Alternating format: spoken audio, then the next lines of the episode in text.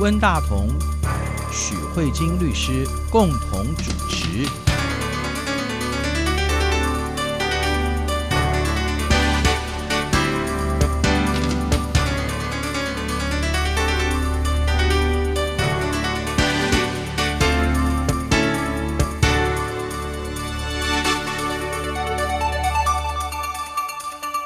各位听众好，这里是中央广播电台两岸法律信箱，我是温大同。听众朋友大家好，我是许慧晶许律师。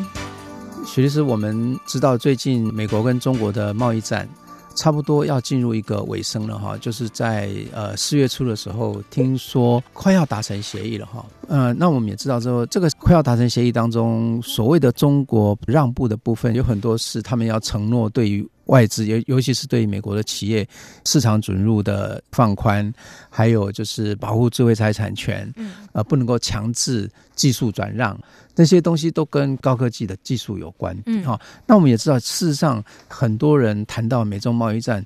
看起来好像是关税的问题，可是很多人说，之所以发起美中贸易战，最重要的关键其实是中国在前几年，中国的国务院总理李克强他在两会当中所提出来的“二零二五中国制造”，提出了对于中国未来高科技发展的一些规划，包含像是人工智能。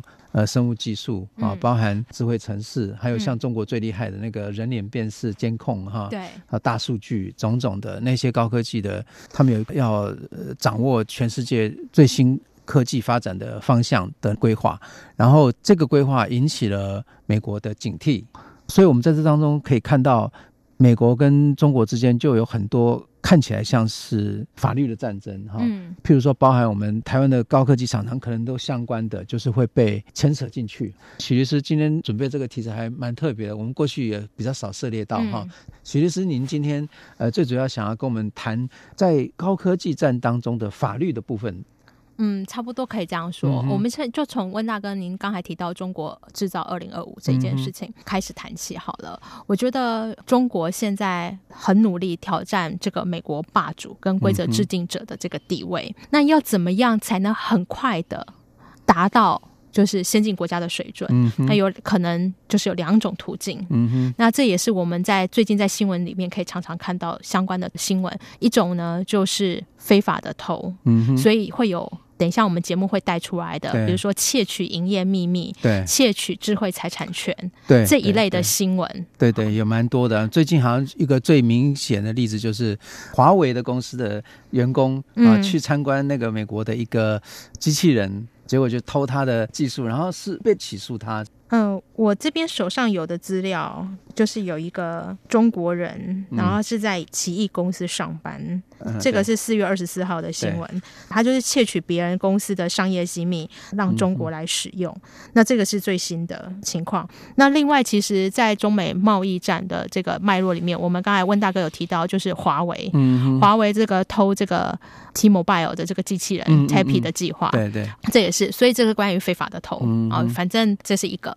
然后第二个的部分就是合法的买。前阵子我们也常常听到一个新的名词叫爆买。嗯哼。那这个爆买可能不单单只是大陆的旅客到日本去爆买某些商品而已，这个还包含就是中国在全世界各地花了非常多的金钱进行各式各样的并购或是投资。是。对，所以不论是从合法的买或是非法的偷，但是这些买或偷来的技术都已经会为自己所用。那这样。这样子很快的就有可能用他们的这个术语叫做弯道超车，弯道超车。对，那这个或许才能很快的达到二零二五中国制造的这一个目标。嗯、那面对这样来势汹汹的一个挑战，嗯、那美国它一定也有一定的攻击跟防守的力道。嗯、那我们今天就先撇开这些政治的因素不谈，我们就先从已经发生的这些事情来看看美国怎么去处理这些营业秘密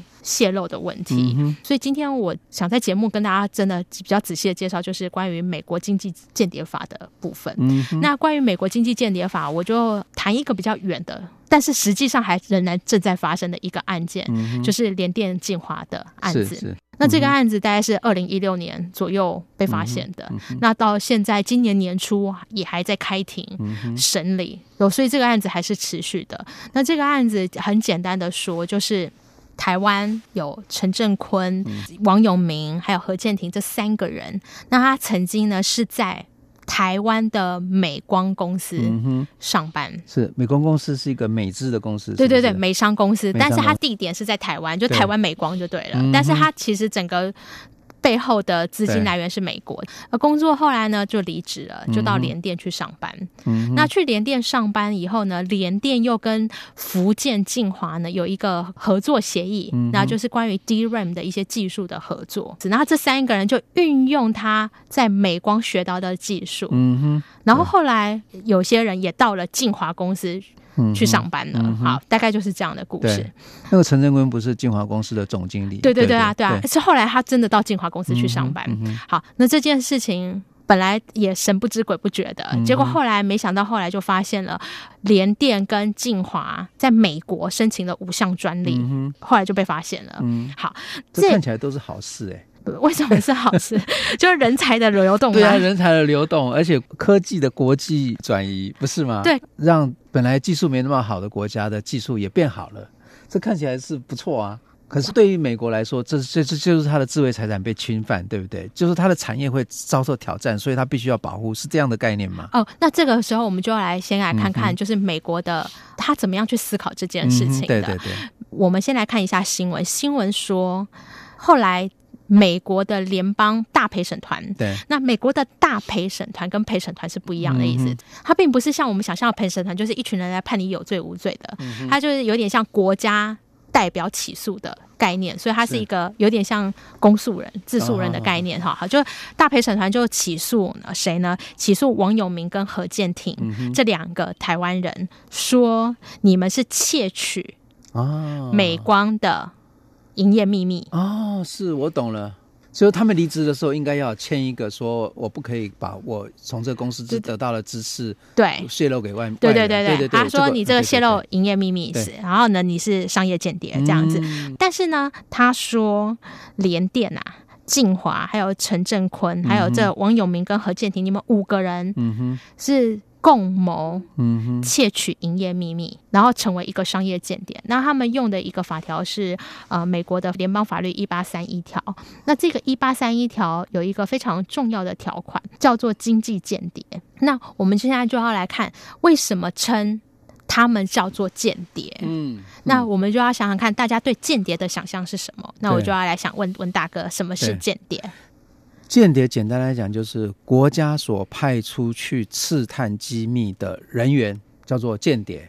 对，就是国家所派出去刺探机密的人。嗯，这跟什么呢？跟一般人不太一样。今天如果我相信，可能听众朋友一种想法，就是一下很多人都会跳槽到对方公司，啊、然后把自己原本的公司的机密泄露给另外一个人。嗯、这种我们不会叫他间谍，嗯、我们会叫他泄密，工商泄露秘密罪。是，是那这种同样都是泄密，泄密的对象不一样，影响的层面也会不一样。啊、那美国他今天不是说你今天叫做美光公司泄露给。联电或美光公司泄露给晋华，他不是用这个哦，他并不是公司跟公司之间的泄密。他为什么说你这个是一个国际经济间谍犯？哦，是你想想看，今天如果发生问题，为什么不是美光公司去告这些人？我们应该第一个问的，为什么是国家 United States 去告这些人？这是联邦去告。公司耶，对，为什么不是美光公司？你想想看，秘密受损是谁要告？那应该是美光公司跳起来啊。对，那为什么美光没有告？哦，是我们应该是要先问这个问题。对，所以这背后这个二零二五中国制造那个，等于就是一个共状，可以这样讲。他已经把他的。企图先说出来了，这就是一个国家的行为，是一个 scenario 或没有？我觉得是应该是说，这有一个 scenario 让大家更清楚。我觉得，因为像呃，比如说以一个法律案件来说，嗯、我们都会想谁来提告，告谁，嗯、告什么？那我觉得这个案子是是已经大家现在在呃网络上都可以查到公开的起诉书。那我们就要看，今天我们说美光的机密被别人。用走了，或者被泄露出去了。那为什么今天告人的不是美光公司？那我们不是美光，原告不是美光，原告是 United States。哇，就是美国政府对去告联电，嗯、去告福建晋华，嗯、去告台湾的那三个台湾人。哦，是。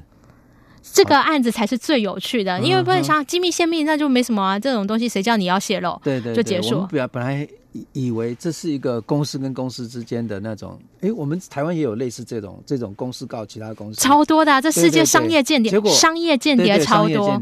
所以大家在最近新闻的一波，看到所有跟美中贸易战有关的新闻，包括中兴案，嗯，包括这个联电进化案，嗯，包括。华为案，包括孟晚舟小姐的事，全部都是 United States 告的。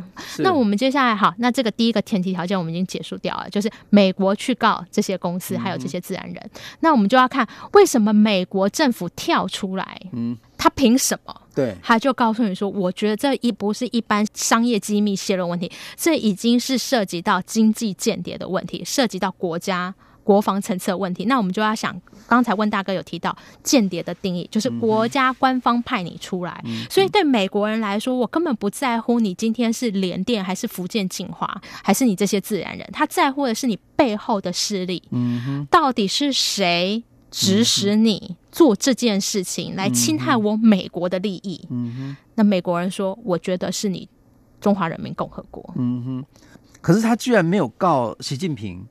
可是他居然告的是福建晋华跟三个台湾人，我觉得温大哥问到非常的好。我们再来详细看一下间谍。刚才温大哥用的单字叫官方，对，那我们就要看看美国人对于官方这个定义，他怎么定义了？嗯嗯、我觉得这个才是有趣的。你如果今天要证明到说是中华人民共和国的国务院。或者是啊、呃、什么哪个什么高科技的什么部门科技部或者对对，类似像这样子啊、哦，一定要白纸黑字说，呃，国务院总理下令了，福建晋华去给我偷这个美国美光的资料。对，对这不是美国，我们要来看看美国对于经济间谍罪它的定义是什么？嗯、他说，任何人你只要知悉窃取，你这一个服务的对象之一外国政府。嗯，或者是外国机构，啊、外国机构哦，比如说外国政府可能就是中华人民共和国，外国机构有可能是什么？像我们的哎，什么财团法人什么哎，像央广也是一个机构啊，它是服务某个政府机构，它的资金挹注是来自于中国的，嗯、或者是外国代理人。嗯、什么叫代理人？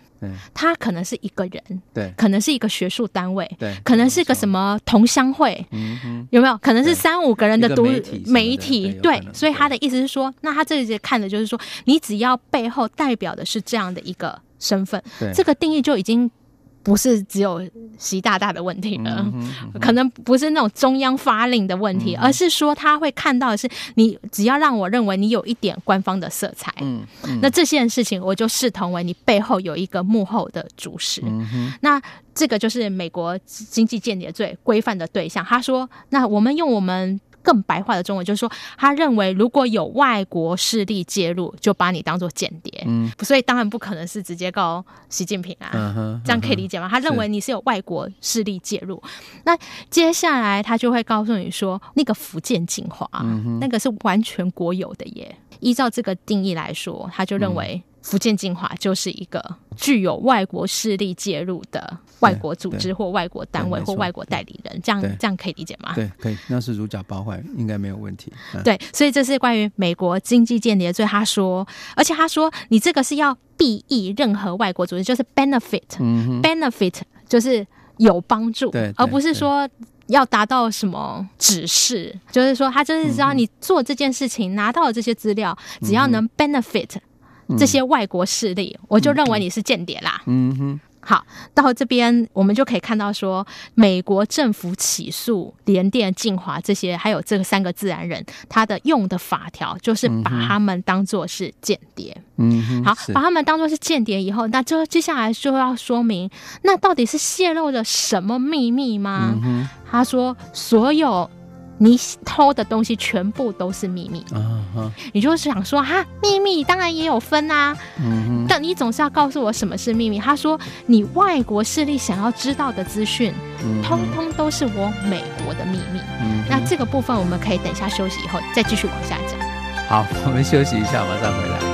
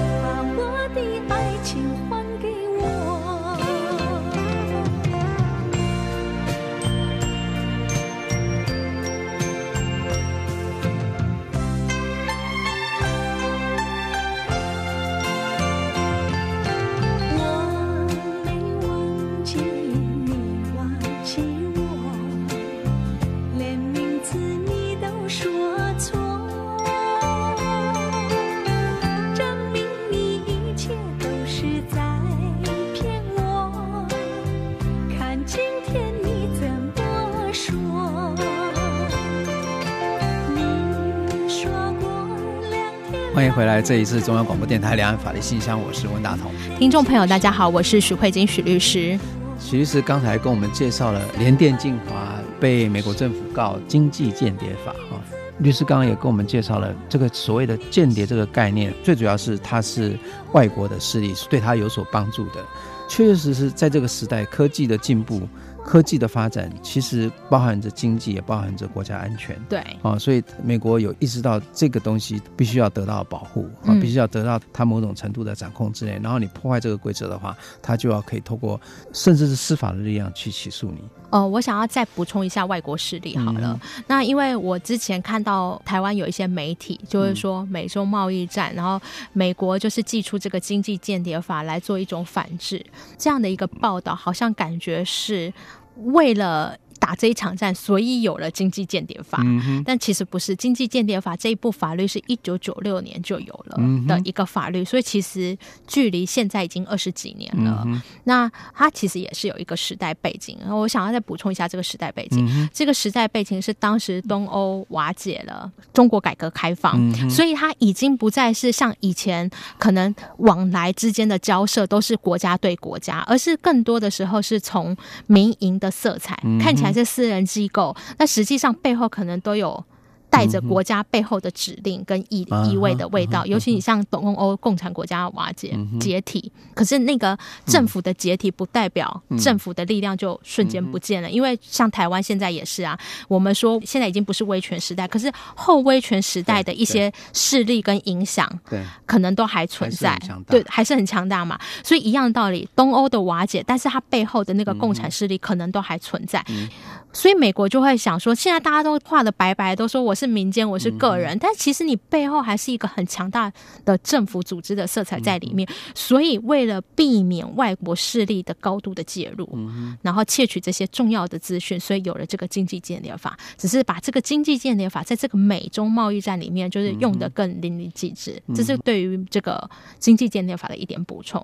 那接下来我们就要看使用这个 DRAM 去申请的这些专利啊等等，还有发明啊，那当然就是可能就是在秘密的一环。那这个秘密。的一环，我刚刚有提到，美国人认为说，我不去定义秘密是什么，我只要认为你想要的，对我来说就是重要的，嗯、那这些东西就是秘密了。那不限于是高科技，所以今天就算是你是什么农业团来我美国进行农业交流，他拿了两颗种子回去试种，你说农业有什么好科技的？那他就会告诉你说，如果不是有什么好科技，那你为什么要偷？你为什么要拿？嗯、是。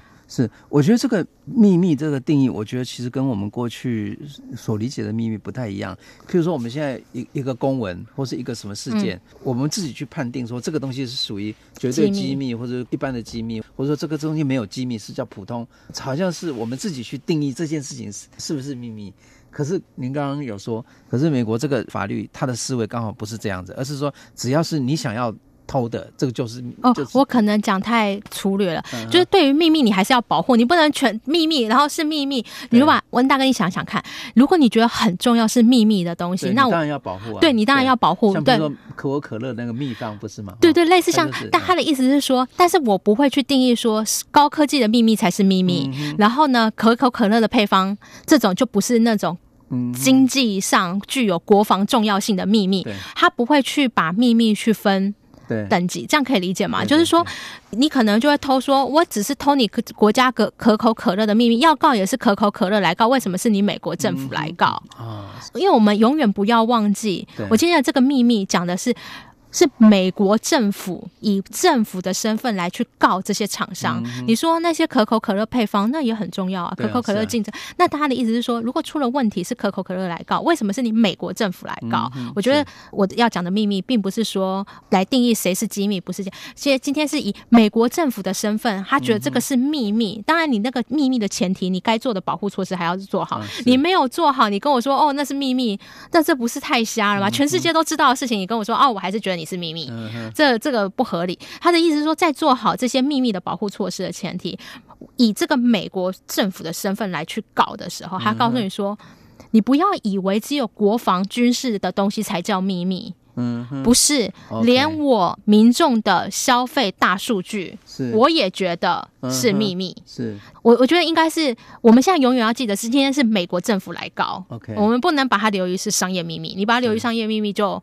没什么好谈的，这很普通的商业间谍的事情。嗯、所以我在讲，从美国政府的角度的眼里，那个秘密是这个意思。嗯、你想要的就是我美国政府的秘密啦，嗯、就是这样子。好，那再就是说，这里面还有一个很有趣的条款，因为我们再仔细看一下，我们很讶异，这所有发生的地点没有一件事情是在美国。对，为什么把这些人大陆抓到美国，嗯哼，对，去做联邦的法律的处理？我们来再来回来看这个案子。首先，陈正坤他们这三个人以前是在台湾的美光公司上班，哦，是好，然后呢，在台湾的美光公司离职。对。那他们现在离职以后去联电上班，嗯、联电还是台湾公司。对，对。然后后来跟中国的福建晋华做生意。嗯哼。所以这所有发生的事情都在亚洲。对。那为什么突然美国人说：“哎、欸，我觉得你们这几个人可能要来美国走一趟哦，嗯、要来审判一下哦，大家看看如何？”那这里面我觉得是有一个。很重要，在是经济间谍法里面，嗯、美国很特殊的一个长臂条款。嗯、哼那这个长臂条款，我觉得在这个节目也可以跟大家提一下，嗯、因为这是我觉得一般人可能不会特别注意的。嗯、就是美国人保护他们自己的科技或者是这一类的秘密的话，他们其实是有一个很大条，他是告诉你说有两个方式，一种呢就是你是。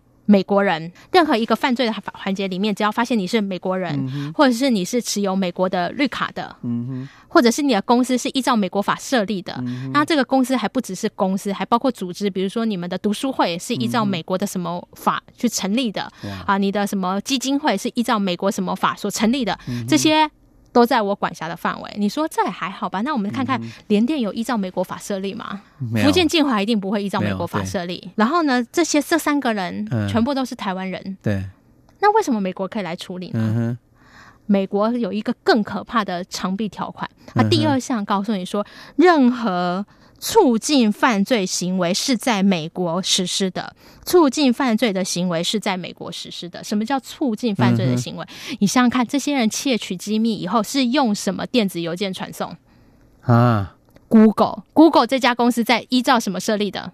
是这样哦。对，哇，我问你，Google 是用依照什么东西设立的？Google 应该是美国公司嘛？对，你用 Gmail 嘛？你一定用 Gmail 传好，你用 Gmail 传，然后用用美国公司啊。对，然后再来天罗地网。对啊，嗯、对啊，所以我这这是一个非常可怕的事情。然后再来，他说他还说，因为想 Google Gmail 实在太弱了，嗯、可能自己都会觉得有一点不好意思。可是事实上你，你他任何你如果没有电子邮件的联系，你怎么把这个机密从 A 公司窃取到 B 公司？嗯、所以，请问电子邮件的联系是不是促进犯罪的行为？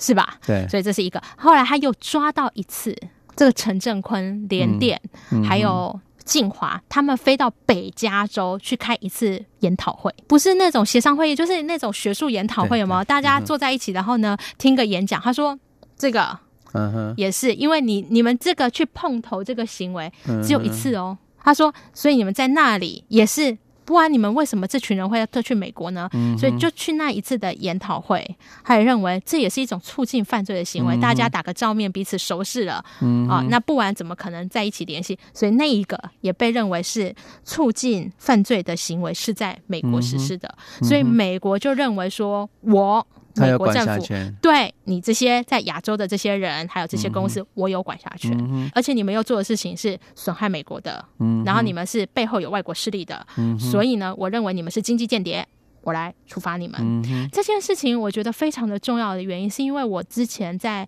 我们可以看到台湾常常会对于说某某公司在美国上市感觉到非常的高兴，可是你想想看，你一旦在美国上市的话，这个长臂条款就会管到你。嗯。因为你任何什么东西都有可能是促进犯罪行为，是在美国实施的。你除了受到中华民国的法律管束以外，你同时可能也要受到美国法律的管护。你像看联电在台湾设公司好好的，他可能没有一天会去想到说他还要用到美国法，去了解美国经济间间谍法。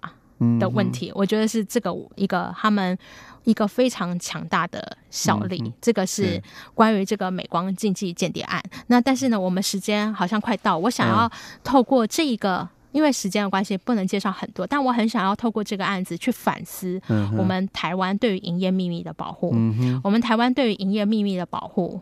并不是以外国势力或者是有没有外国势力的介入来看，我们台湾的营业秘密。如果大家看我们的营业秘密法，我们就会规定什么是秘密。我花了很多时间去规定什么是秘密。那你会发现这些秘密大部分都跟高科技有关的啊。那反而是有一些呃，像我们的权利限缩了。对，我们这把这像我我问大家，实验失败的数据算不算是秘密？嗯，应该算是，而且搞不好很重要。对不对？啊，他都失败啦。对，可是失败、就是、都没有用办法用啊。失败就是你，你不用再继续这样做嘛。对对对，所以实验失败的秘密，他搞不好觉得说，搞不好跟配方失败秘密，这也不是什么高科技。嗯、好，然后还有就是像现在台湾。很努力在做的这文创事业，跟文化艺术有关的、嗯、啊，文化创意有关的。他说这个东西能卖钱吗？嗯、有没有？这个跟高科技那个什么晶片差这么多？嗯哼，好，那他这个东西他也没有特别去规定，他只特别的保护的是高科技。嗯、我觉得这是有一点可惜的。然后再来就是台湾的话，就是主要处罚是秘密泄露的惩罚是是在境内泄露还是在境外泄露，嗯、有不一样的。的程度，那这样子，台湾的营业秘密法这样规定有一点就是很可惜，嗯、因为我们没有正式真正的重视。我们以这个美中贸易战来看的话，真正重点就是这些国家之间的角力的较量。嗯哼，那这些国家之间的消长，就是一种国力的强弱，对，然后国力之间的竞争。对，那美国是用这种有没有外国势力介入来保护自己。国内的这些国力水平，可是如果台湾用的是说啊，你这个是不是高科技啊？嗯，哎呀，好像不是高科技，那这个先不用保护。我觉得是。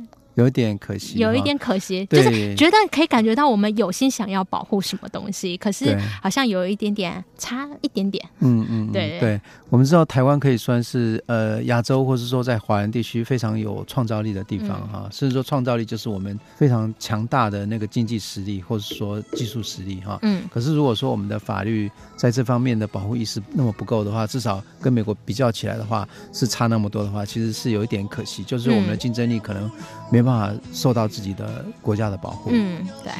好，那我们今天节目就到这里，我们下个礼拜可能会谈相关的话题。对，好，好大家再见，谢谢许律师，谢谢各位听众的收听，也谢谢温大哥，我们下周再会，拜拜，拜拜。